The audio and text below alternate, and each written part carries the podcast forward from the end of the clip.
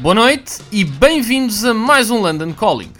O programa de hoje dá pelo nome de Intruder e vai celebrar a carreira paralela de Phil Collins como session musician, ou seja, como convidado nos álbuns de outros artistas que o procuraram quando pretendiam um novo rasgo de criatividade e genialidade para as partes de bateria na sua música. E como tal, ligaram àquele que foi durante décadas um dos bateristas mais bem cotados do mundo e pessoalmente o meu favorito. Durante os anos 70, 80 e 90, Phil estava em todo o lado. Ele era o baterista de referência. Se havia uma super banda, ele estava lá. Ter Phil Collins era sinónimo de ter qualidade. Foi assim que eu cresci com ele, como um tio não muito afastado, cuja presença era instantaneamente reconhecível e reconfortante. O programa de hoje vem na sequência do lançamento da compilação Plays Well With Others, que resume quatro décadas de colaborações e participações especiais de Phil Collins em quatro CDs.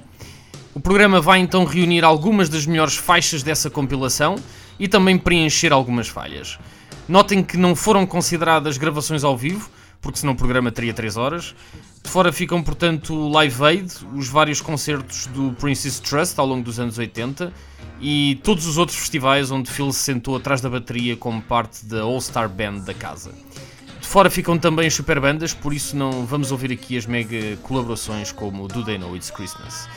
Ouvimos apenas os temas em que Phil Collins se limitou a sentar atrás da bateria no estúdio e de alguma forma dar aquele golpe de rins criativo que ele levou a faixa ao patamar acima. É o caso do tema que ouvimos atrás, Intruder, de Peter Gabriel, onde o tio Phil, em conjunto com Hugh Padgham e Peter Gabriel, inventaram a sonoridade da bateria dos anos 80. Mas já lá vamos. Vamos então ouvir as melhores colaborações de Phil Collins. Good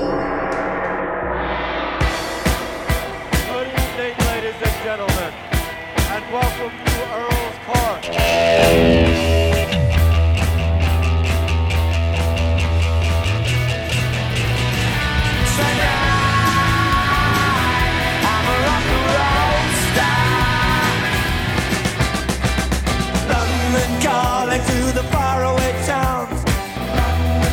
Has it all got to be so terribly loud? Cause London is drowning. I live by the river.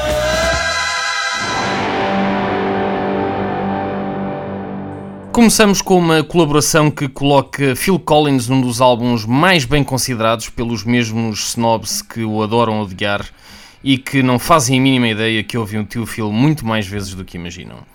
Before and After Science foi o primeiro álbum solo de Brian Eno desde que regressou de Berlim, onde gravara os dois primeiros volumes da trilogia de Berlim com David Bowie, Low e Heroes, e essa influência é por demais evidente neste álbum de 1977.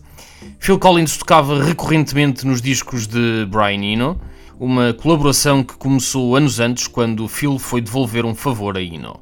Foi em 1974 e os Genesis estavam nos Island Studios em Londres a dar os últimos retoques ao seu álbum seminal The Lamb Lies Down on Broadway, ao mesmo tempo que Brian Eno gravava o seu Taking Tiger Mountain by Strategy e Peter Gabriel pediu a Eno para usar o seu sintetizador para tratar algumas das suas faixas vocais e, para devolver o favor, emprestou Phil Collins, que foi gravar bateria no tema de Brian Eno, Motherwell Eyeless.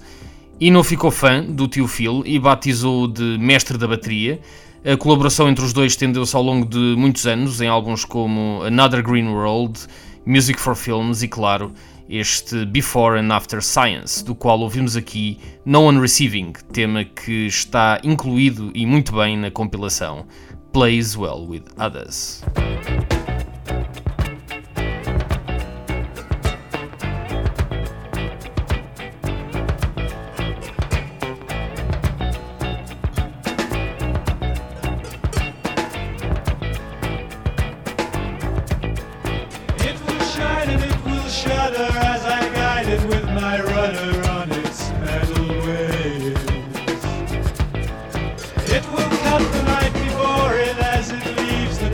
soaring.